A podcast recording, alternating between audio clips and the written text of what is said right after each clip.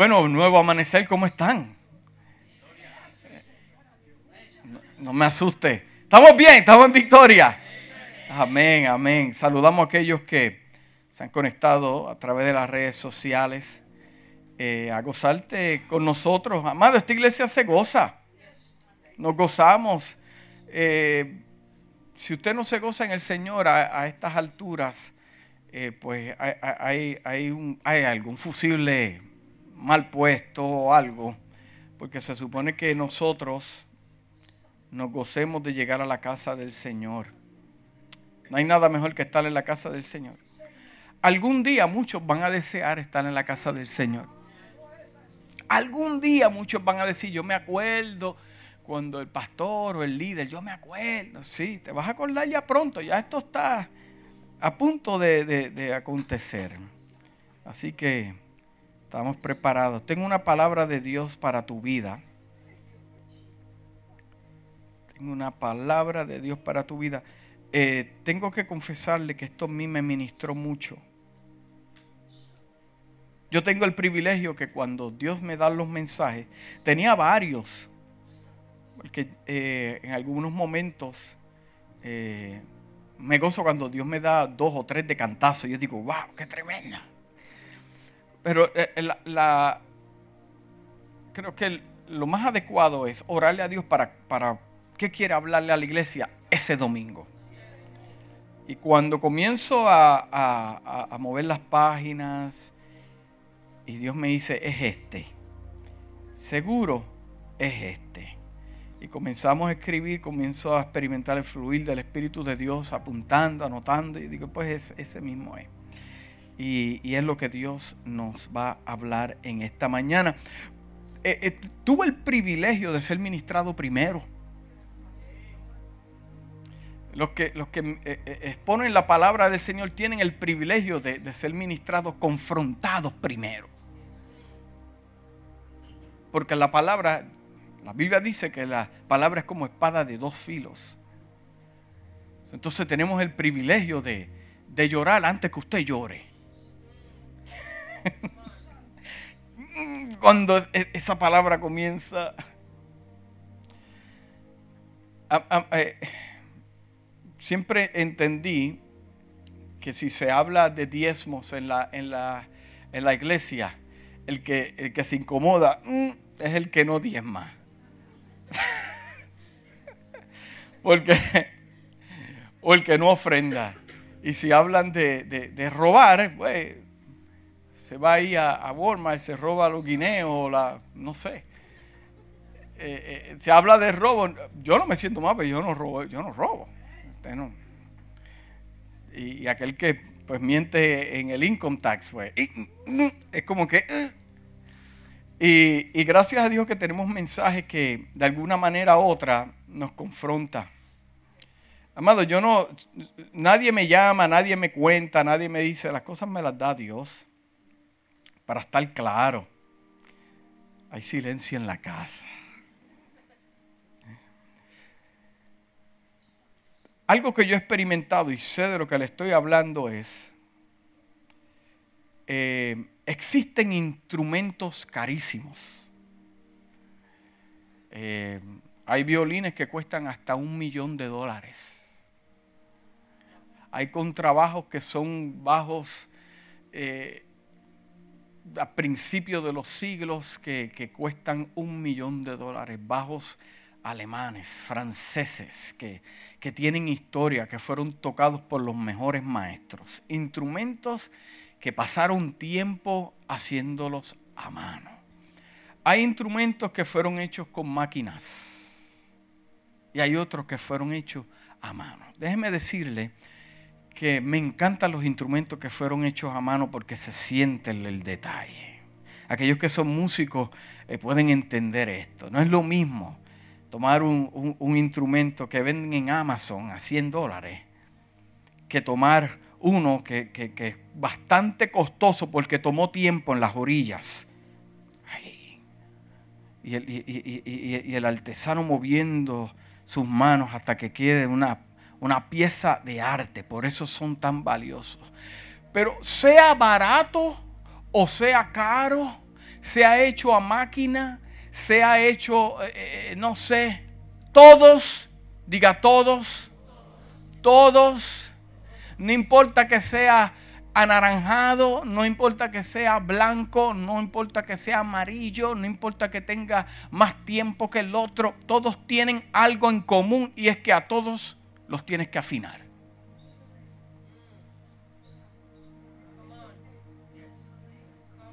Let that sink in for a moment, church. A todos tienes que afinar. Eh, eh, la, mayor razón, ya mismo voy a, vamos a orar, tranquilo, no se me... Eh, y vamos a la palabra, ya mismo. una de las cosas que, causa que los instrumentos se desafinen, le encanta que le enseñe eso. Se lo voy a decir como quiera. Es el cambio de temperatura. el, cambio de temperatura. ¿Usted sabe por qué hablo de este asunto de instrumentos? Porque nosotros somos... Entonces, cuando el instrumento, eh, eh, eh, me acuerdo cuando mis tiempos de, músico profesional viajábamos a diferentes, pues por supuesto, países y, salíamos de, la Florida y llegábamos a Sudamérica donde hacía frío y el instrumento hacía... Mm, porque era madera y yo tenía que entonces antes del concierto o el show eh, eh, eh, volver y enderezar el cuello del instrumento para poder ejecutar. So, la mayor razón de que los instrumentos se desafinan es por los cambios de clima. Entonces, poniéndolo de esa manera, si nosotros somos instrumentos, nosotros también de vez en cuando nos desafinamos porque llegan diferentes climas, climas de alegría, climas de tristeza, climas que quieres matar a aquel, climas que quieres bendecirlo. Y, cuando este tipo de, es más, ya vamos a orar, yo voy a orar por el llamado y se van a las casas. Eh, eh, porque este tipo de, situación provoca en nosotros eh, esas notas que cuando la gente las escucha, Mire, no hay peor cosa que tocar una canción con un instrumento desafinado. ¿Ha escuchado un cantante desafinado? ¡Wow! Es, como, es, como si, si entrara un, un destornillador de paleta a. Y, inclusive el que no sabe de música porque hay personas en esta iglesia pues que no conocen la destreza de un instrumento o ser músico. Hay muchos sí están callados. Pero, pero, pero entienden, inclusive los que no conocen de música pueden estar sentados y dicen, hay, hay algo que se escucha, hay, algo raro ahí. ¿Por qué? Porque tal vez el, el músico no afinó su instrumento todos los instrumentos se desafinan. Entonces, ¿cómo yo puedo afinar mi vida si soy un instrumento? Pues lo tengo que hacer a través de la palabra de Dios, porque en la semana, en la semana, pasamos por muchos climas. No, yo no salí por ninguno. No, estaba en su casa con el frío y salió con esta bestialidad de calor que hace en la Florida. Hasta su cabello cambia, no se ría. Y eso es lo que vamos a hacer en esta mañana. Esa fue la introducción. Póngase de pie, vamos a orarle al Señor. Vamos a presentarle este servicio al Señor. Padre, te damos gracias. Vamos a predicar tu palabra. Te pedimos un fluir de tu espíritu. Tu espíritu está en la casa. Indiscutiblemente estás haciendo cosas maravillosas en este lugar por medio de la adoración. Te pedimos sabiduría, Padre. Nuestra intención es edificar. Nuestra intención es unificar tu cuerpo, Padre. Que seamos bendecidos para encontrarnos con el propósito divino que has seleccionado para nuestra vida. Un decir, un versículo que nos toque, que salgamos de aquí afinados por tu palabra en el nombre de Jesús. Y la casa dice, amén y amén. Hoy yo le quiero hablar, dígale que está a su lado, vamos a afinar el instrumento. Vamos a afinar el instrumento. Las palabras, vamos a hablar sobre el poder de las palabras. Las palabras tienen poder. ¿Usted entiende eso? Las palabras tienen poder y el uso adecuado de ese poder requiere sabiduría. Hablando desde el punto de vista como creyentes en el Señor. Y el ingrediente especial para cada palabra es la sabiduría. Estuve buscando la definición de sabiduría y dice lo siguiente. Básicamente, la sabiduría es el arte de alcanzar el éxito, de formar el plan correcto para llegar a los resultados deseados. ¿Cuántos quieren ver resultados en su vida? Entonces, partiendo desde este punto, entendemos que la sabiduría es sumamente necesario. Dice, su asiento es el corazón, el asiento de la sabiduría es el corazón. El centro de la decisión intelectual y también moral. La sabiduría dota al individuo de un mayor entendimiento y profundidad en el conocimiento sobre las circunstancias que determinan la existencia. Además, proporciona al individuo herramientas para el acertado discernimiento entre aquello que es bueno y lo que no es. Eh, eh, eh, es sumamente importante que aunque yo tenga la bendición y usted también de tener dones, talentos, cualidades, sin la sabiduría, tendremos muchos problemas. Dice, la sabiduría, quien actúa, ok, perdón, quien actúa con sabiduría, se preocupa Mire bien, esto, esto, va en cadena, amado. Si, si, se me pierde al principio, no vamos a poder entender lo otro. Quien actúa con sabiduría se preocupa por obrar para el bien. No existe una persona que actúe aplicando la sabiduría bíblica con la intención de hacerle daño a alguien o obtener algo que no le corresponde. Entonces, el que actúa con sabiduría es con la intención de obtener algo bueno, algo que es prudente. Dice, este tipo de personas entiende los problemas necesarios y los problemas innecesarios. Y este tipo de persona que opera en sabiduría lo sabe resolver. Evita situaciones riesgosas y valora el sentido de la existencia. Por esto la sabiduría está dotada de un profundo sentido moral. Entonces, de acuerdo a la sabiduría bíblica, no va en conjunto con un sentido inmoral. Su valor radica en quien actúa con sabiduría estará siempre guiado por el bien. El que actúa con sabiduría siempre será guiado por el bien. Pues de lo contrario deja de considerarse como tal. En este sentido, la sabiduría, escuche bien amado, es la característica de aquellos que observan una conducta prudente, sensata en su vida, en los negocios, el trabajo, las familias y las decisiones. En Primera de Reyes 3, 9 al 12, vemos la conversación entre el joven Salomón y Dios. Dios le dice, le dice, pídeme lo que tú quieras, que te lo voy a dar. Qué, bueno sería eso, ¿verdad? Si,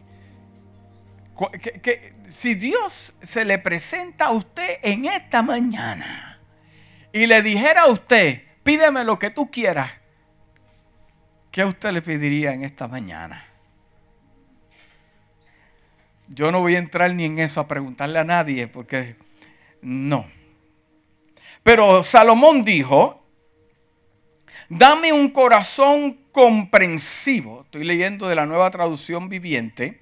Dame un corazón comprensivo para que pueda gobernar, ahí está el punto, bien a tu pueblo y sepa la diferencia entre el bien y el mal. Mire qué cosa tan hermosa lo que le está pidiendo el joven Salomón. Dame un corazón comprensivo que yo pueda entender, gobernar a tu pueblo y yo pueda conocer la diferencia entre el bien y el mal. Pues ¿quién puede gobernar su propia cuenta a este gran pueblo tuyo?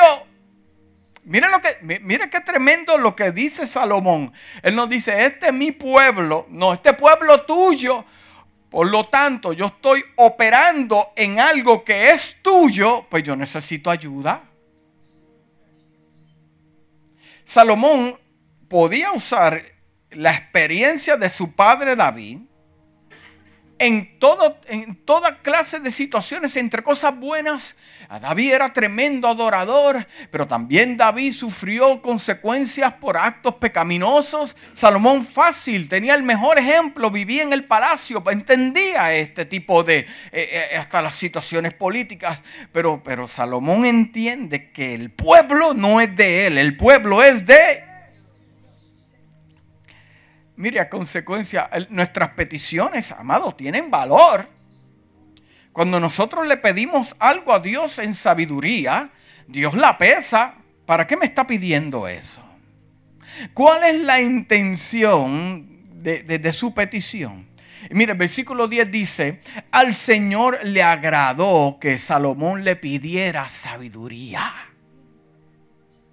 A Dios le agradó, Dios lo dijo, Dios dijo, wow, qué tremendo, me está pidiendo sabiduría. Así que le respondió, mire lo que Dios le dice al joven Salomón. Como pediste sabiduría para gobernar a mi pueblo, ahí están de acuerdo, con justicia y no me has pedido una larga vida, ni riquezas, ni la muerte de tus enemigos. Esto es algo que el cristiano de hoy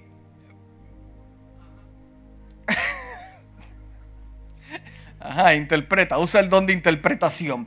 E, esto es algo que el cristiano de hoy eh, eh, estaría dispuesto a, Pero no entiende que estas tres cosas que hablamos, eh, larga vida, riqueza y, no la muerte de tus enemigos, pero, pero la justicia, llegará a tu vida si aplicas la sabiduría como quieras.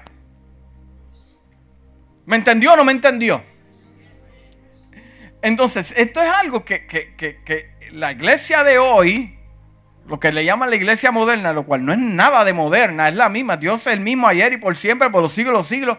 El que cambia la gente. Dios nunca cambia. Pues, pues, pues, piden, pediría este tipo de cosas. Mire lo que dice, le dice Dios. Dice, te concederé lo que me has pedido.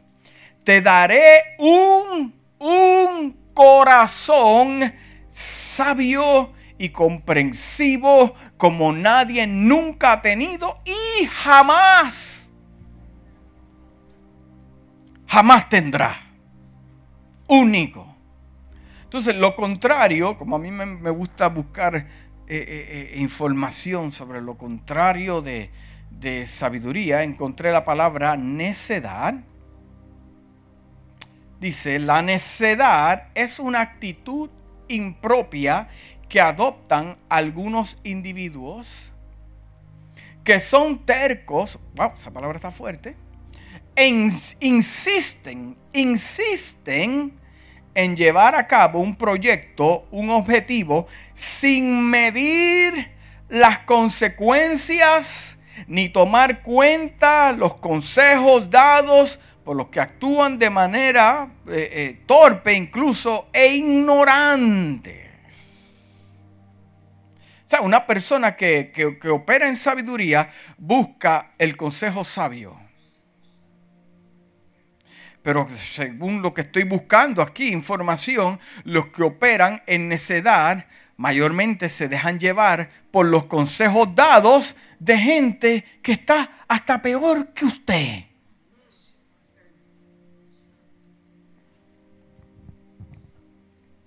Por lo tanto, la necedad de las personas demuestra poca sabiduría y los desinteresados que son al actuar de manera incorrecta y poco inteligente. Asimismo, la necedad también puede generar actos de maldad por actuar sin medir las consecuencias de lo que hace. La sabiduría te ayuda a tomar decisiones. Dice, oh, espérate, si yo hago esto, ¿qué reacción va a crear? Esta reacción, esta reacción, esta reacción y va a ser como un domino. Porque las decisiones que yo tomo no solamente me pueden afectar a mí, eh, eh, eh, afectan a mucha gente. entonces, el, corazón operando en necedad dice, yo, voy a hacer esto porque yo creo que, que, es esto, pero no mide la consecuencia de su acto. Vamos a la Biblia. En Jeremías 4:22 dice, porque, mira cómo Dios le habla a través del profeta, porque mi pueblo es necio.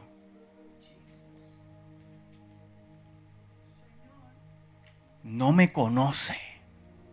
Ve, ve, la, diferencia de, de necedad y sabiduría, porque el principio de la sabiduría es el temor a Jehová. Vamos a, ya mismo vamos a llegar ahí. Jeremías 4:22 dice, porque mi pueblo es necio, no me conoce. Dice Dios hablándole al pueblo de Israel, hijos torpes son, no son inteligentes. Astutos para hacer el mal, pero hacer el bien no saben. Amado, inteligencia y sabiduría eh, son dos cosas muy diferentes. Le, acabo de explicar que la sabiduría es con la intención de hacer algo bueno y provechoso. Hay personas que son astutas. Astutas porque han estado alrededor de cosas eh, bastante negativas y, cosas malas y, y de esta manera es que operan. Ah, te robaron, te, dijeron que iban a arreglar el aire acondicionado y te dijeron, mira muchacho, encontramos como 10 cables sueltos y este era el problema. Y el problema no era ese, era algo tan sencillo como cambiarle el filtro al aire. Astutos para hacer el mal. Proverbios 1.7 dice, el principio de la sabiduría es el temor a Jehová. Los insensatos desprecian la sabiduría y la enseñanza. Los insensatos desprecian la sabiduría y la enseñanza. Lo mismo en la traducción viviente dice, el temor del Señor, esto me gustó, dice, temor del Señor es la base la base, la base, la base donde vamos a comenzar a, crear, a construir. Dice, el temor del Señor es la base del verdadero conocimiento, pero los necios desprecian la sabiduría y la disciplina. Mm, entonces puedo entender que la, la disciplina y la sabiduría operan también de la misma manera. Proverbios 17, 28 dice que aún el necio, cuando calla, es contado por sabio.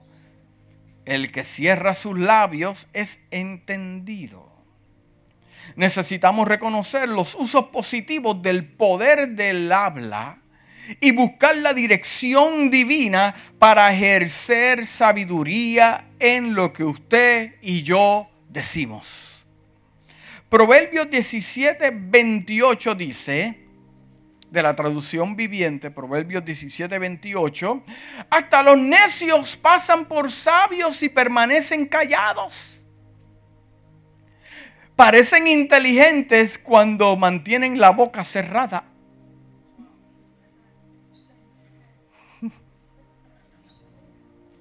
Parecen inteligentes. Entonces la Biblia puede entender que, eh, eh, eh, amado, en el silencio hay poder. En el silencio hay poder.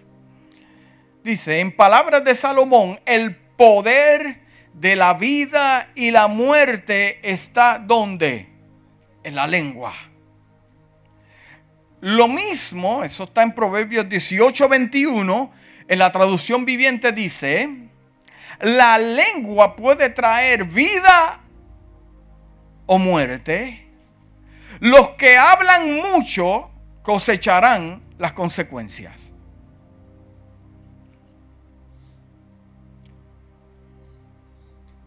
Las palabras pueden producir varios tipos de muerte, diga varios tipos de muerte. El primero es muerte a un sueño.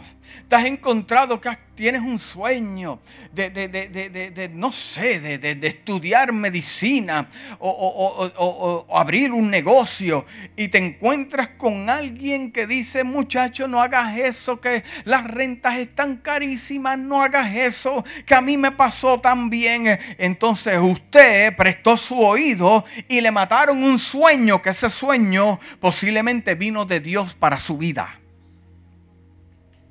también la muerte de una relación y también la muerte de la imagen propia. Hay personas que son calladas, pero cuando se hablan ellos mismos se desprecian, no se aman y piensan que eso es lo peor que Dios ha creado. Yo tengo noticias para ti en esta mañana. Tú eres exactamente lo que Dios predeterminó desde los cielos para darte victoria a ti y a los tuyos. No imites a nadie, no seas como nadie, ese único, porque Dios te hizo tal y como Él pensó.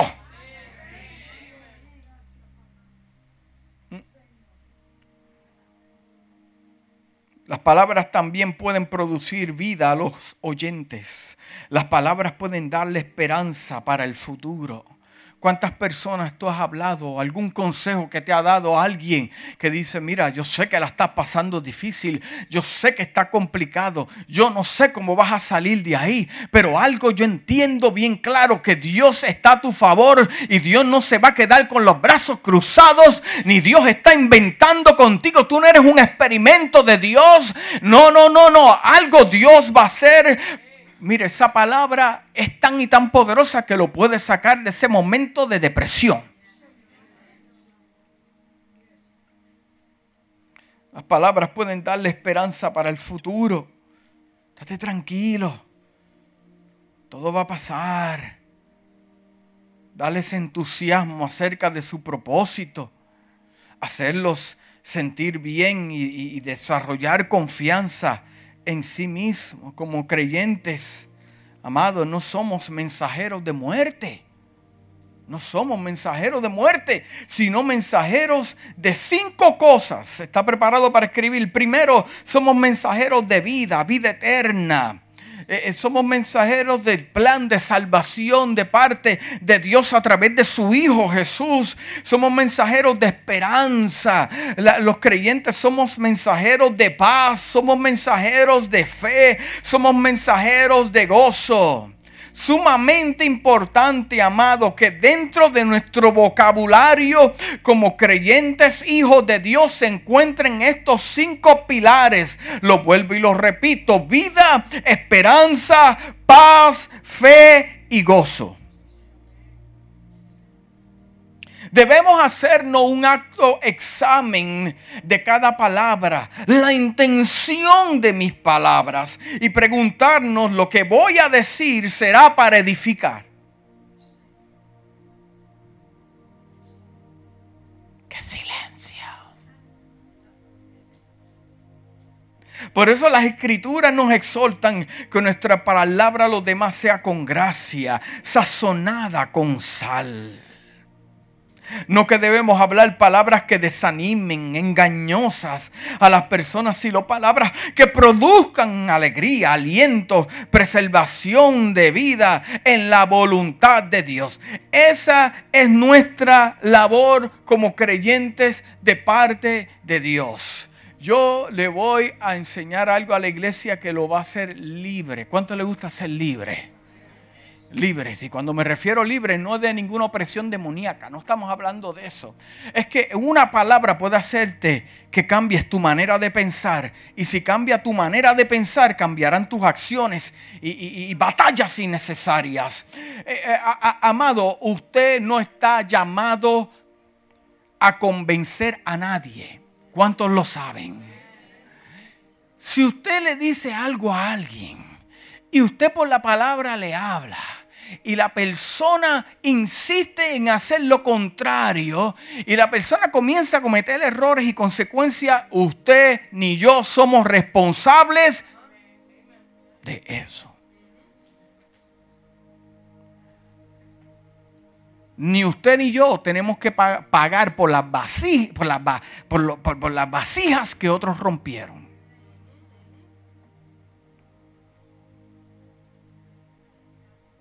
¿Estamos claros en eso? Nosotros debemos ser responsables de lo que escuchamos, diga de lo que escuchamos. Soy responsable de lo que escucho. Debemos preguntarnos cada vez que, cuál es este tipo de información que estoy escuchando. Eh, ay, pastor, no me gusta tu mensaje, me gustó el de la semana pasada. ¿Cuál fue? Anyway, seguimos aquí. Eh, eh, pero ¿cuál fue el reggaetón que.? No, no, no, eso no, no, no.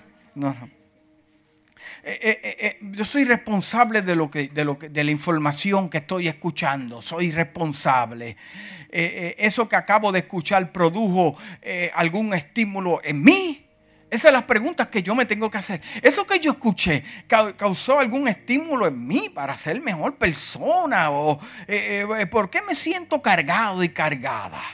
Si produjo algún tipo de reacción contraria a estos cinco pilares que son vida, esperanza, paz y fe y gozo, entonces debemos rechazarlo de inmediato antes de que sea muy tarde. Lo primero que va a destruir será tu fe. Si mata tu fe, matará tu esperanza. Si mata tu esperanza, matará tu vida espiritual. Será destruida. Y entonces lo carnal tomará lugar. Nuestro discernimiento será carnal. Nuestra visión será carnal. Nuestras decisiones serán carnales. Y la sabiduría será difícil de aplicar. La sabiduría no se conoce, se aplica. Necesitamos cuidar nuestros oídos. Diga, cuidar nuestros oídos. Muy importante. Porque de ahí es que proviene nuestra fe.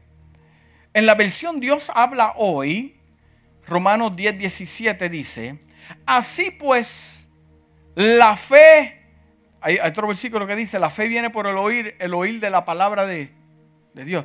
Pero me gustó lo que dice esta versión, Dios habla hoy. Dice, así pues, la fe nace, nace, algo nace. La fe nace, mi, fe nace. Eh, la fe nace y tiene la capacidad de desarrollarse. Así pues, la fe nace al oír el mensaje. El mensaje que viene de la palabra de Cristo. Lo opuesto de la fe es el temor. Y estas cosas se van a manifestar si tú, usted ni yo somos gente de fe. Estas cosas se van a manifestar. Cinco cosas más. ¿Está preparado? Primero, la duda. Segundo, incredulidad. Tercero, la desconfianza. Cuarto, la infidelidad. Y tercero, la deslealtad. Escuche bien, amado, lo que le voy a decir en esta mañana. Escuche bien lo que le voy a decir esta mañana. Dios nos dio este mensaje para hacernos libres a todos desde el altar hasta la última silla allá. Está 100% garantizado, dicen las estadísticas, que si estás experimentando alguna de estas cinco cosas, fue una semilla que alguien arrojó o el enemigo a tus oídos.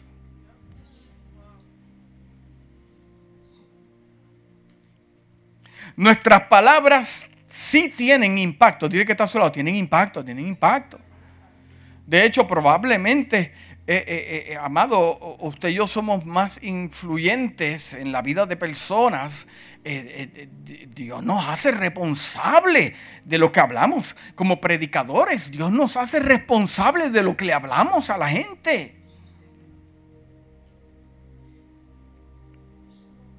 Entonces, ¿qué podemos hacer para convertirnos en el tipo de personas que la gente se detiene a escuchar cada vez que, que, van a hablar algo? Nuestro discurso debe ser sazonado con la palabra de Dios, no con mi opinión, no con lo que yo esté pensando, con la palabra de Dios. Evitar las palabras ofensivas, destructivas, inclusive contra nosotros mismos.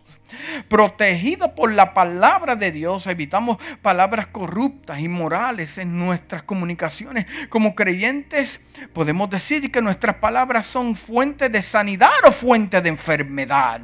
Usamos nuestras palabras para animar, edificar. Usamos nuestras palabras para desanimar, anular y derribar. Muchas de las cosas que nosotros hablamos son por impulsos por impulsos. Proverbios 12, 18 dice, algunas personas hacen comentarios hirientes, pero las palabras del sabio traen alivio. Lo voy a leer otra vez. Proverbios 12, 18 dice, algunas personas hacen comentarios hirientes, pero las palabras del sabio, ¿cuántos sabios hay en la casa? Traen alivio. En este proverbio Salomón retrata drásticamente cuán poderosas son nuestras palabras. Las palabras imprudentes no son algo que deba tomarse a la ligera. Tienen el poder de herir ferozmente como una espada. ¿Qué son las palabras imprudentes? Estas son palabras que decimos sin pensar. Palabras impulsivas que son controladas que no son controladas por el autocontrol. Segunda de Timoteo 1:7 dice, pero no nos ha dado Dios espíritu de qué? ¿Ve? Que es lo contrario a la fe. Sino de, tres cosas poderosas. Primero, de poder, de amor y de dominio propio. Segunda de Timoteo 1.7 dice, pues Dios no nos ha dado un espíritu de temor y timidez, sino de poder, amor y autodisciplina. Es especialmente probable que, que, hablemos imprudentemente cuando nuestras defensas están al mínimo, cuando estamos cansados, estresados, irritados, frustrados, sintiéndose molestos, usados eh, eh, o enfermos. Ay, me hubiera gustado que predicaran más de los instrumentos. Pues déjeme decirle algo, cuando usted le pone cuerdas al instrumento y lo va a afinar, usted sabe lo que está haciendo, creando tensión y presión. 40 libras de presión tiene cada cuerda. Yo no sé las del violín porque son más chiquitas. Pero se parte una cuerda de esa, le da un azote a uno. A mí se han partido cuerdas de guitarra que si yo no muevo la cara, muchacho, me lleva el canto. Dije que está a tu lado, está afinando, está afinando, está afinando. Está afinando.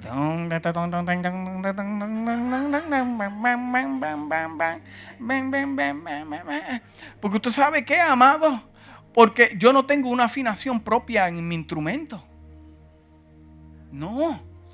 La misma afinación que lleva el violín, a pesar de que son notas diferentes en el orden de las cuerdas, es la misma afinación. Amado, usted no puede tocarle en do mayor y yo tocarle en re mayor. Yo le di clase de música después. Seguimos.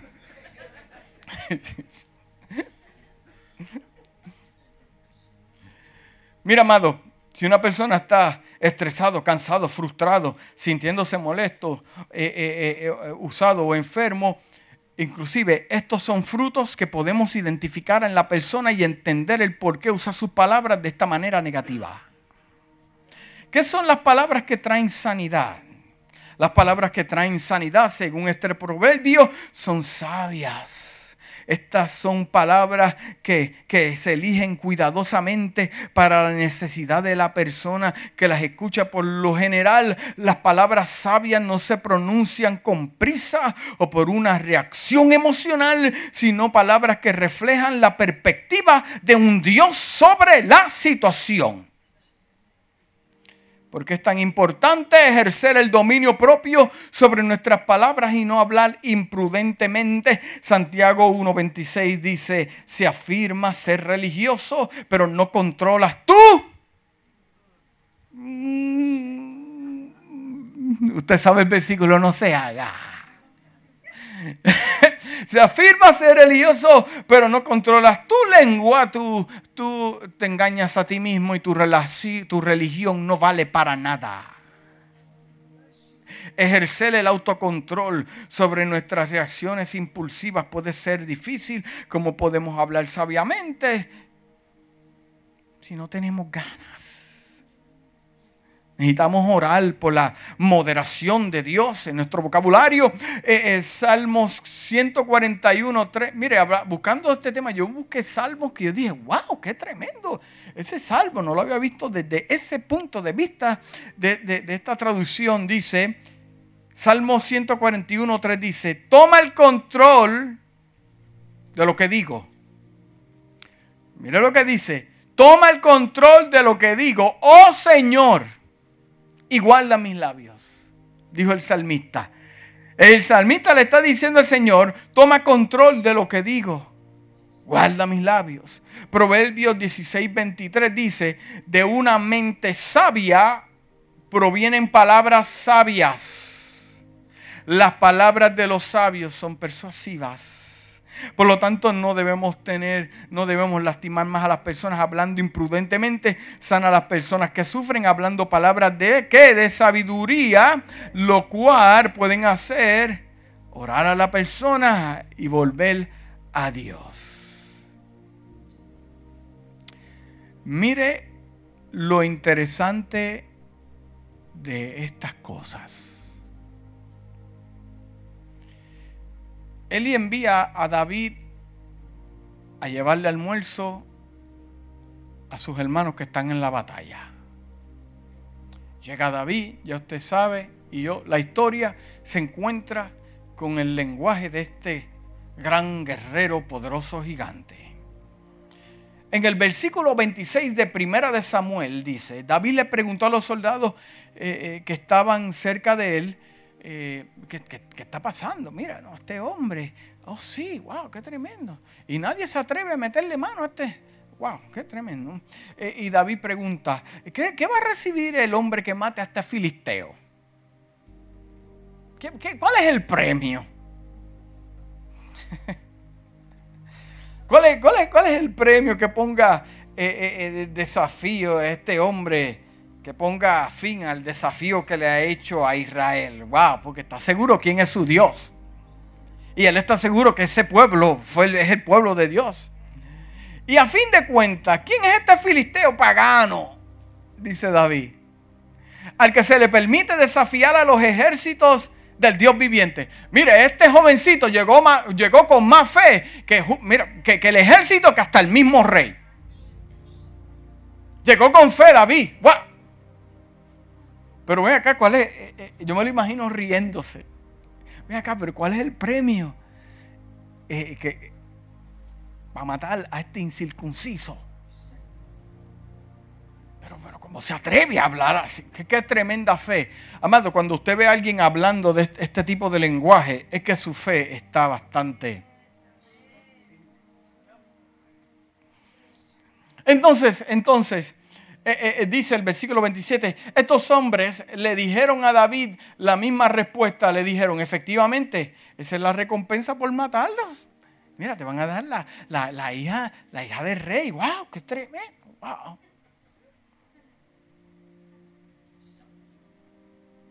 Pero Eliab, el hermano de David, el hermano mayor de David, lo oyó hablar con los hombres y se enojó. Y vino eh, eh, eh, Eliab y dijo, ¿qué estás haciendo aquí? Mira, por lo menos dame gracias que te traje un sándwich. Dame gracias que te traje una empanadilla o una pupusa. Dame gracias que te traje por lo menos un pastel, no sé. ¿Cómo que estoy haciendo aquí? No se supone que estuvieras allá con las ovejas embarrado de lodo y, lleno de moscas. No se supone que estuvieses ahí, que tú haces aquí. Eh. ¿Quién eres tú? Tú no estás ni en el ejército, no tienes experiencia militar. ¿Qué tú, qué tú estás haciendo aquí? Yo conozco tu orgullo, chamaquito. Yo conozco tu orgullo y tu engaño. Wow, pero ven acá. Pero Dios eh, eh, lo ve como rey, pero su hermano mayor lo ve como, como engañoso y lo ve como orgulloso. Let that sink in for a moment. Es posible que hasta las personas más cerca de ti te vean engañoso y orgulloso, pero la realidad del asunto no es así. Lo que pasa es que están todos, si puedo usar esa palabra y perdone mi vocabulario, están todos embarrados de temor. Y lo que produjo que este hombre le hablara así a David lleno de fe fue el temor. Verifica cuando alguien te quiera matar tus sueños porque esa persona está hablando de los temores que ellos tienen y las inseguridades que ellos tienen. No te dejes llevar por las apariencias que tiene un uniforme de soldado, que mueve bien la lanza y que tiene experiencia. Cuando llega el gigante bastante grande, grande, grande, ahí tú sabes quién es quién, no por lo que hacen, por lo que dicen. Y llega este muchachito con esa tremenda fe. Estamos subiendo al monte, aleluya. Y llega este muchachito con tremenda fe. Y este hombre le quiere matar la fe. David le dice, pero, pero ven acá, que yo hice ahora. ¿Qué yo hice ahora? Yo no te he hecho nada. Solo hacía una pregunta.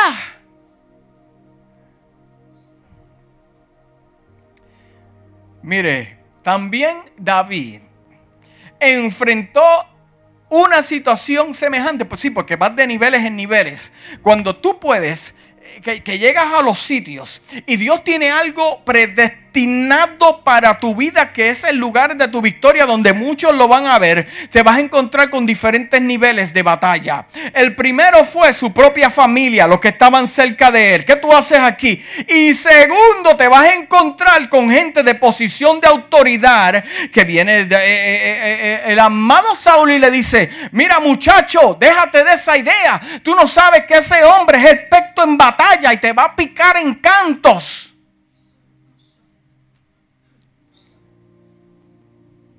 Estamos hablando de un líder.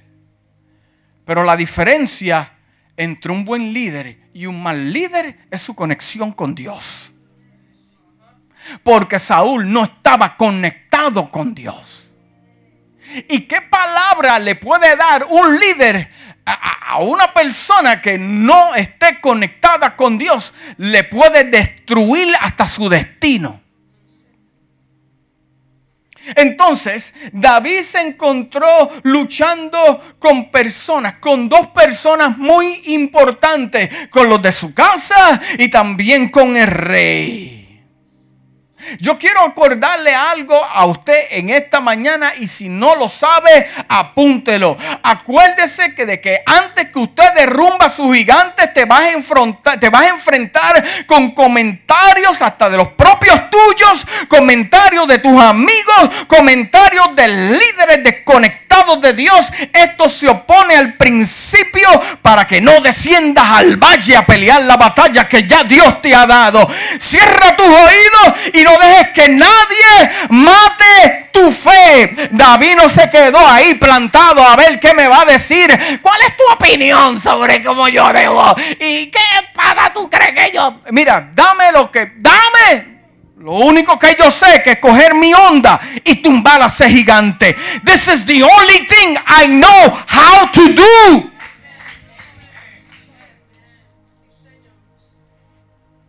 ¿Sabe por qué pocos bajan al valle? ¿Sabe por qué pocos bajan al valle? ¿Usted sabe por qué pocos bajan al valle? Porque se quedaron entretenidos en lo que le decía gente de influencia. Pero lo que Dios está viendo es totalmente contrario. Este jovencito era ungido. Este jovencito dijo, pero es que tú no sabes. Tú no... Amado, yo le voy a decir algo en esta mañana. No vale la pena hasta explicarle las experiencias que usted tiene a otros que no tienen eh, ese oído afinado con Dios. Porque, porque David en su inocencia, ahí reforzando, justificando su fe, dice, pero es que tú no sabes cuando viene el lobo o viene el oso y me lleva una oveja y yo cojo un palo y le entro a cantazo. El lenguaje de jovencito, pero esa experiencia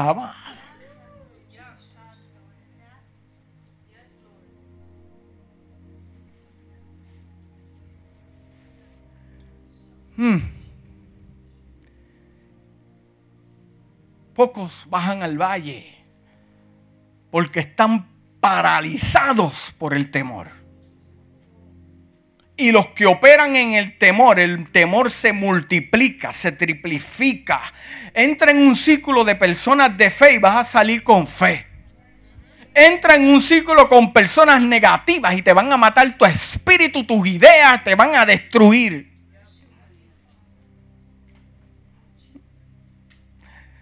Eh, mira, mira, mira lo que le dice Saúl a David. Mira muchachito, llegaste aquí, no seas ridículo.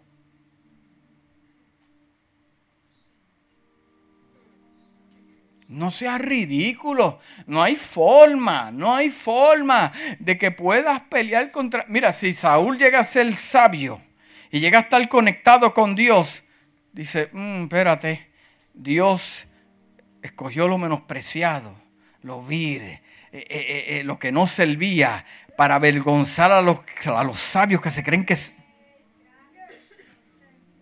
No seas ridículo de, de ninguna manera puedes ganarle a ese filisteo. Eres solo un muchacho. Ese hombre ha sido un guerrero de su juventud.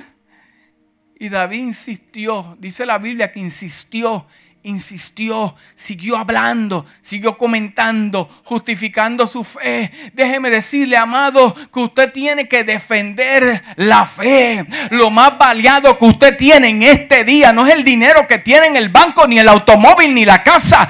Puede salir de aquí, Dios lo guarde y el carro está al total, puede llegar a su casa y quemarse, pero su fe lo llevará a obtener el doble de lo que haya perdido. Su fe, lo más valioso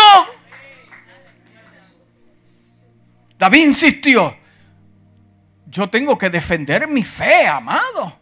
Y el que no lo entienda, que no lo entienda, es que no lo tienen que entender anyway. Eh, no trate de defender su fe. Eh, David dijo, he estado cuidando las ovejas y las cabras de mi padre. Usted, usted puede notar Salmón dijo, tu pueblo. Y David dijo, las ovejas de mi padre. No es el padre, no estamos hablando de padre de Dios para, ¿verdad? Para, pero yo tengo una responsabilidad que, estas ovejas no son mías, son de él. Son de mi papá Elí. Ahí vamos a definir. Y cuando un león o un oso viene para robar un cordero de rebaño, yo lo persigo con un palo yo lo persigo con un palo. Amado, usted no puede perseguir algo que usted no crea que va a poder vencer. No, no, no, no, no, no, no, no, no, no. Mira, eh, los otros días yo, yo, vi una, mi esposa me enseñó una escena que a mí, guau, como, como un cocodrilo se llevó un perrito. Tenga cuidado, no pase de los perros, que eso a él le encantan los cocodrilos aquí. Y el cocodrilo y metió el, perrito debajo del agua y el dueño se metió en el agua. Y le, y le metió y, y el perrito, y él y le sacó. Porque sabía que lo podía vencer. Llega a ser un cocodrilo de 12 pies. Le digo, mira, está bien, comete ese. No hay problema. Amado. Y dice, y, yo lo persigo. Mira la inocencia de David. Aquí usted ve un niño hablando. Yo lo persigo con un palo.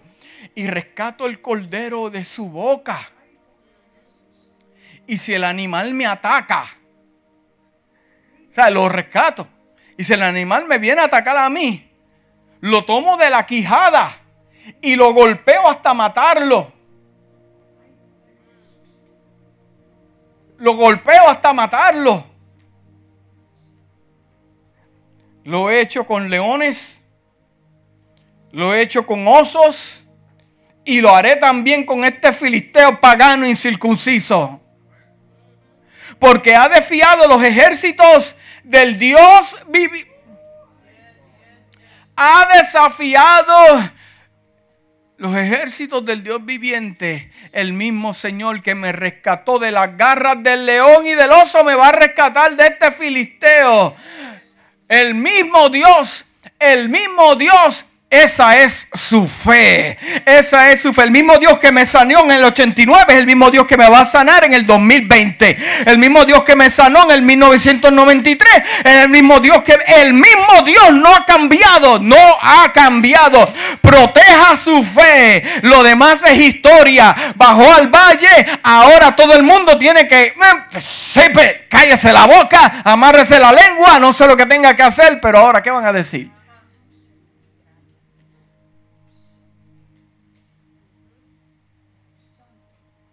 Saúl dijo, pues ve adelante y que el Señor esté contigo. Necesitamos hablarnos nosotros mismos lo especial que somos para Dios. Usted se tiene que mirar en el espejo y decir, eh, eh, eh, yo soy especial para Dios. porque, porque Dios fue el que lo llamó y lo escogió. Y acordarnos también de los gigantes derrotados en el pasado que te van a aumentar tu fe. Pero cada vez que aparezca un gigante, yo no sé con qué gigante usted se va a enfrentar en las próximas semanas, meses, no sabemos, pero te garantizo que te vas a encontrar con ellos. Antes que bajes al valle, antes que bajes al valle, te vas a encontrar con ciertas personas antes de Jesús ir a la cruz, antes de Jesús ir a la cruz, antes de Jesús ir a la cruz, se encontró con un Pedro. Hmm. Padre, rabí, no creo que. Apártate de mí, Satanás. No te me opongas a lo que yo, ya Dios ha determinado siempre va a aparecer alguien en la escena para desanimarte, para engañarte, para manipularte. Dicen las estadísticas, escuche bien, escuche bien, que la razón eh, eh, principal por, por la cual las personas no obtienen victoria y éxito en sus vidas es por el ambiente que los rodea la mentalidad del ambiente. Lo voy a leer otra vez, porque nadie dijo amén. Las estadísticas dicen que la razón principal por, por las cuales las personas no obtienen victoria y éxito en sus vidas es por el ambiente que los rodea, la mentalidad de ese ambiente. Tus amistades, familiares que nunca han alcanzado nada. Preguntarte por qué he sido tan bendecido eh, eh, y, por qué, porque me encuentro hoy, eh, he sido bendecido. Lo primero que Dios hizo para poder bendecirte, ¿cuántos son bendecidos en la casa? Lo, haz memoria Da años hacia atrás, años hacia atrás. Vamos a hacer memoria, acordarnos cosas buenas. Lo primero que Dios tuvo que hacer fue sacarte de donde estabas. más, para Dios poder hacer algo maravilloso, te tuvo que sacar de las tinieblas a la luz. Dios nunca, a mí, Dios es Dios y Él hace como Él quiera, pero, pero trabajar con una persona en tinieblas es bastante complicado. Porque el que anda en tinieblas no ve, no ve para hacia dónde va. Entonces, pero cuando Dios te mueve de, las tinieblas a la luz, es porque te va a dar algo, algo bueno. ¿Por qué, la, ¿Por qué, Dios sacó al pueblo de Egipto para sacarlo de la esclavitud, para darle una tierra? Siempre que Dios vaya a hacer algo bueno contigo, te va a sacar y usted ha sido bendecido de hacia atrás, de hacia atrás. Piensa en los momentos difíciles de ustedes que parecieron que eran difíciles, no eran difíciles, es el mismo Dios sacándote de ese lugar.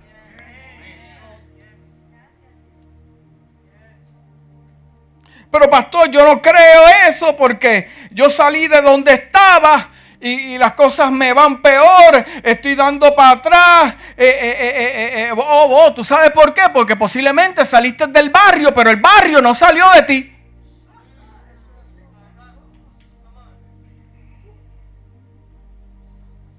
Madre, estas notas me las da Dios, yo no tengo la capacidad de inventarme estas cosas. Dios le dijo a Abraham, sal de tu tierra, la tierra de tus padres, tu cultura, tus ideas, tus costumbres, tus fiestas, porque voy a hacer algo nuevo. Una de las señales que Dios va a hacer algo nuevo en tu vida es que te mueve de un lugar a otro, te separa de, de ese tipo de personas, culturas. Te quedaste solo y sola, pues claro, porque, porque lo bueno de lo que Dios va a hacer algo bueno. Porque lo bueno se puede echar a perder. Porque los que te rodean, que son negativos y no tienen fe y están movidos por el temor, cuando Dios te bendiga y ellos estén cerca, te pueden echar esa bendición.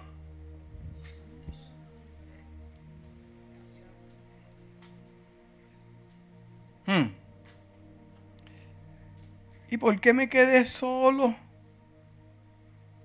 Porque tienes algunos carnales alrededor.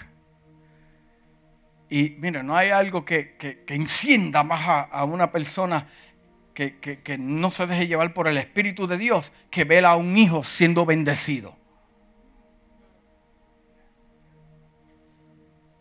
Empieza con los comentarios. Entonces usted, por no hacer sentir mal a la persona, por no querer escucharlo, cede. Y Dios sabe que vas a ceder.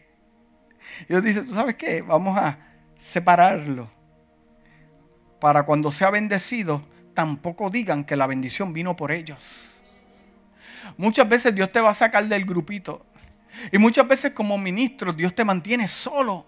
Para que no digan que la bendición que obtuviste fue por la cobertura. Que pero venga acá, ¿qué está pasando aquí? ¿O es Dios o es el hombre?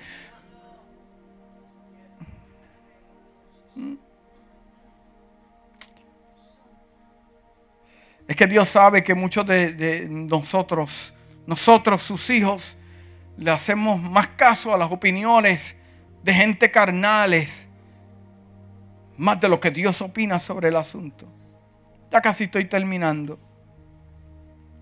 Lucas 9, 57 al 58 dice, mientras caminaban, alguien le dijo a Jesús, escucha bien, mientras caminaban, alguien le dijo a Jesús, te seguiré a cualquier lugar que vayas, Jesús.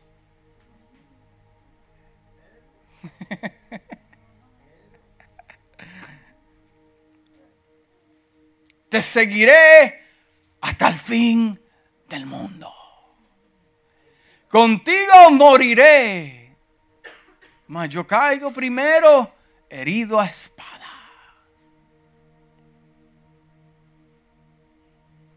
Yo me imagino eh, eh, eh, a Jesús caminando.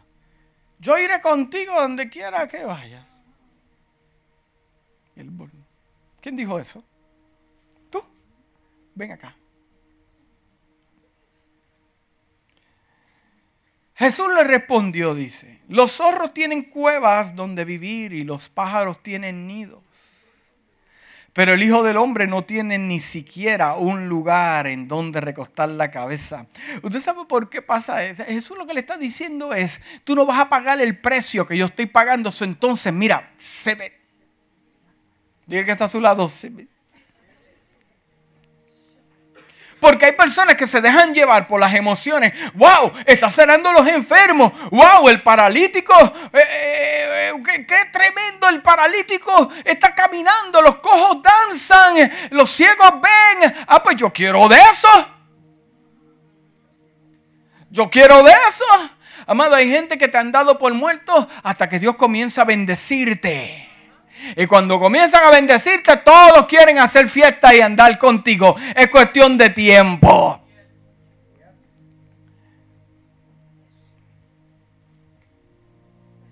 Proverbios 15:4 dice, las palabras suaves son un árbol de vida. La lengua engañosa destruye el espíritu. Santiago 4:1 dice, ¿qué es lo que causa disputas y peleas entre ustedes, dice Santiago. ¿Acaso no surgen de los malos deseos que combaten en su interior? Ah, mire lo que dice Santiago. Estos problemas que están teniendo son asuntos que la persona tiene dentro de ellos. Y algunas veces usted piensa que seré yo ¿O será que? No, no es eso. Es que la persona tiene unas batallas interiores. Y la Biblia dice que de la abundancia del corazón, diga, gloria a Dios. Pero dígalo con ese acento, gloria a Dios. Estoy avanzando. Efesios 4:31 dice, líbrense de toda amargura, furia enojo, palabras ásperas, calumnias y de toda clase de mala conducta. Porque si yo llego a conectar lo que dice Santiago y conecto lo que dice Efesios, entiendo que toda amargura y mala conducta proviene de dónde? Del corazón, falta de sabiduría.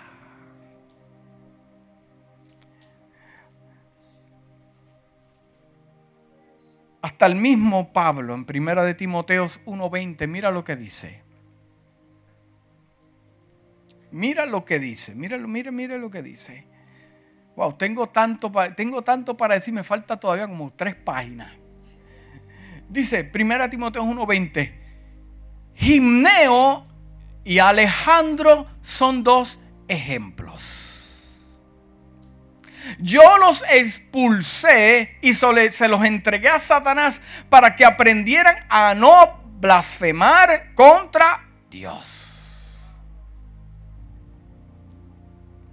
Hasta el apóstol Pablo expulsando gente de su ministerio porque están causando daño.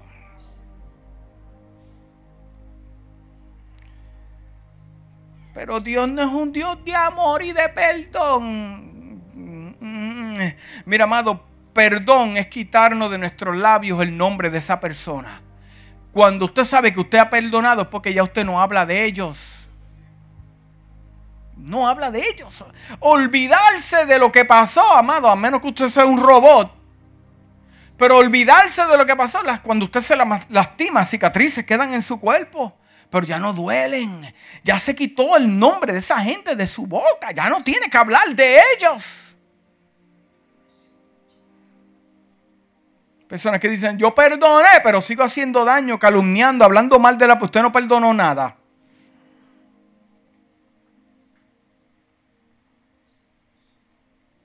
Es increíble porque he escuchado conversaciones que, que me tocan en mi espíritu cuando, cuando un ministro cae. Cuando un ministro pasa por, no sé, algo pasó en su vida que, cayó de la gracia, algo ocurrió, como, la gente lo quiere crucificar.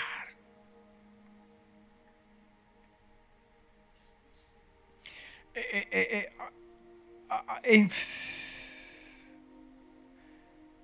cuando cae un soldado amado, una de las pólizas que más me gusta sobre el ejército de los Estados Unidos es que nadie se queda atrás.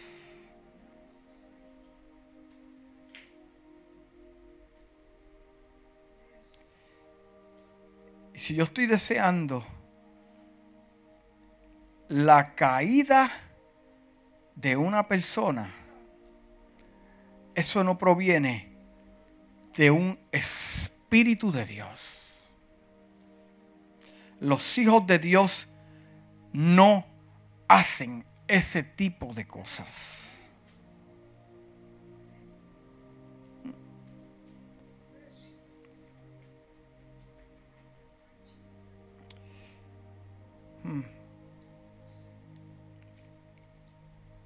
Existen personas que son salvas. Yo no puedo garantizarle quién va a ser salvo o no, eso lo sabe Dios. Pero hay personas enfermas dentro de las congregaciones. ¿Usted sabe por qué? Enfermas por lo que otro dijo de ellos. Y como, y como y Dios ha querido llevarlos al valle, pero se quedaron paralizados. Y no pueden dar, no pueden desarrollarse yo tengo noticias para ti en esta mañana. Who cares lo que piensen de ti? ¿A quién le importa lo que piensen de ti? Se fue de Puerto Rico, se fue de Cuba, se fue de... Y mira, ¿qué le importa a usted? lo que piense aquel, usted no controla la mente de nadie. Que mire que, mira que ahora tiene esto, mira que viste la casa de la Florida que se compró y aquí no te. Entonces usted retirado quiere comprarse su hermosa casa. Comprarse su hermoso, oh, Dios le está hablando a alguien aquí. Y comprando y comprarse el vehículo de sus sueños. ¿Quién trabajó por eso? ¿O la persona o usted? Compre lo que usted quiera. Ah, no, no, no, quiero causar problemas matrimonios aquí. Ve, el pastor dijo.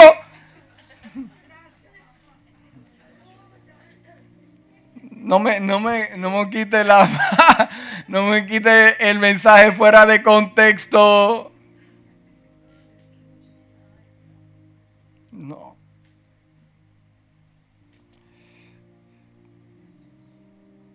Mateo 15, 18, y ya con esto termino, dice la traducción viviente, pero las palabras que ustedes dicen provienen del corazón, dice el libro de Mateo. Estas palabras hablando Jesús, pero las palabras que ustedes dicen provienen de tu corazón. Eso es lo que contamina. Eso, Jesús dice que lo que proviene de tu corazón es lo que está contaminando. El Salmo 51, 10 dice, dice el salmista, crea en mí, oh Dios, un corazón limpio. Renueva un espíritu fiel dentro de mí.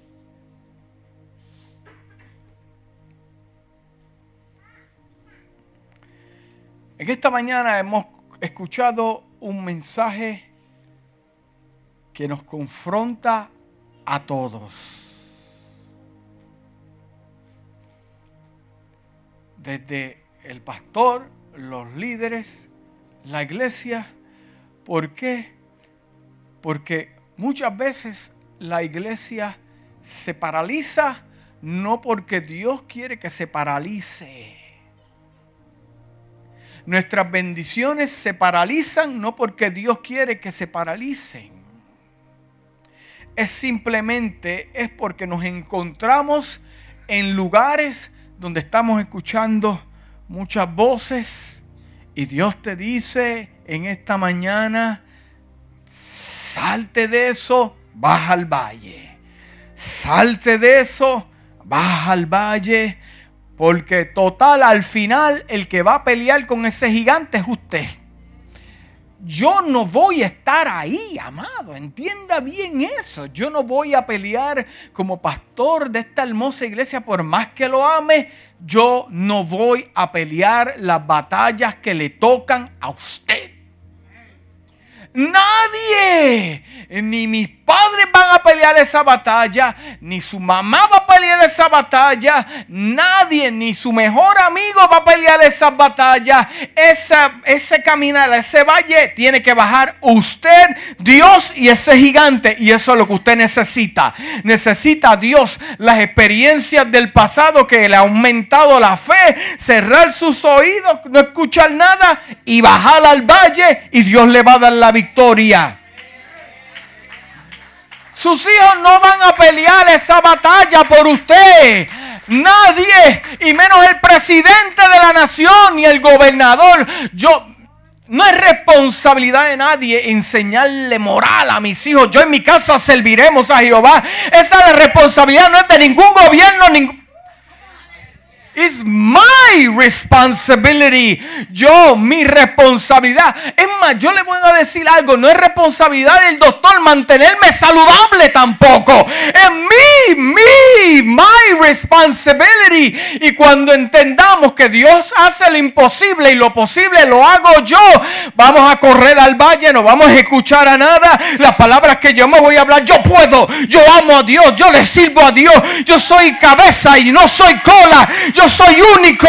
Que si me pongo maones para predicar, ¿qué te importa a ti? Eh, eh, ven acá y vas a recibir el toque de Dios para que aprenda Biblia. No importa lo que diga la gente, no podrás convencer a nadie.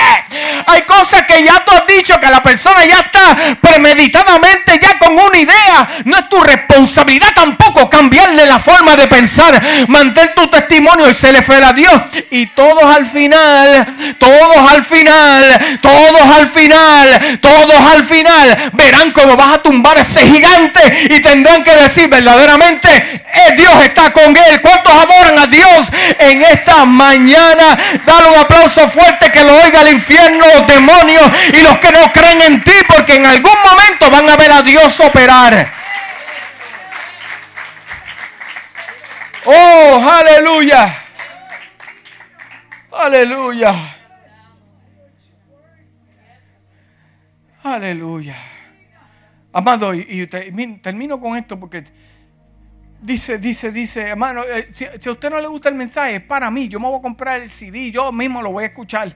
Eh, eh, dice, amado, rodéase de gente de fe, gente comprometida, gente de Dios valiente lo peor que puedes hacer es reunirte con él. Si tienes algún sueño de un negocio o algo, lo peor que puedes... Mira, amado, yo le voy a decir algo aquí de parte de Dios. Si Dios te llamó a ti a abrir un negocio, no es para que estés inyuntado con nadie. Hazlo tú solo y sola, porque entonces depende de la persona. No, nosotros dependemos de Dios. ¿Tú, quieres ser valiente? ¿Tú quieres ser valiente? Usted se tiene que rodear de gente valiente. Usted, quiere ser una persona apasionada por Dios, entonces usted tiene que, andar con gente eh, apasionada por Dios. Eh, eh, hay gente que, tiene la gracia de pensar por fe y alguna gente le llama un pensamiento positivo. Yo le llamo una, una, una, una ejecución de fe. Anda con gente así, amado. Anda con gente motivada. Personas que saben esperar en Dios. Nunca ande con gente desesperada. Se desesperan en la fila de Walmart, se desesperan en la fila de McDonald's, se desesperan en la... Eh, yo, no sé, yo, mira, amado, por favor.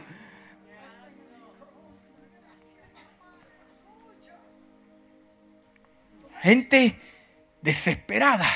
Yo no puedo andar con gente desesperada. A mí me gusta andar en el tempo.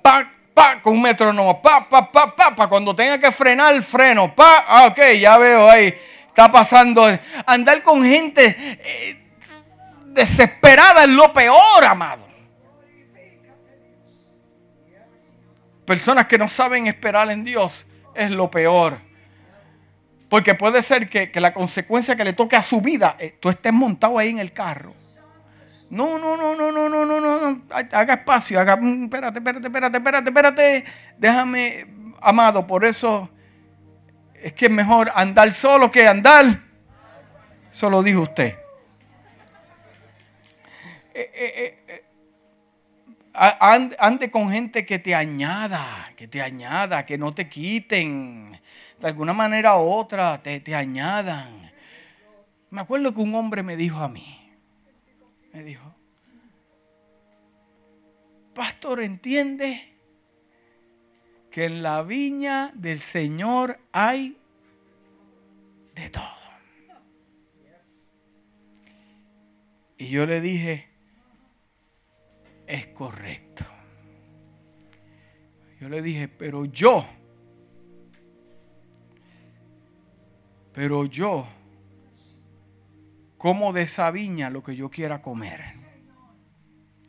No de lo que el otro impulse para que yo coma. ¿Usted está entendiendo? Manténgase fiel a Dios. Nadie va a entender el propósito de Dios en su vida. Nadie lo tiene que entender. Que hablen lo que quieran, pero usted es una persona de fe. ¿Cuántos no han hablado de usted? Y mire dónde usted está todavía. ¿Cuántos no han hablado de mí? Y soy más bendecido que nunca. Eso es lo que vale.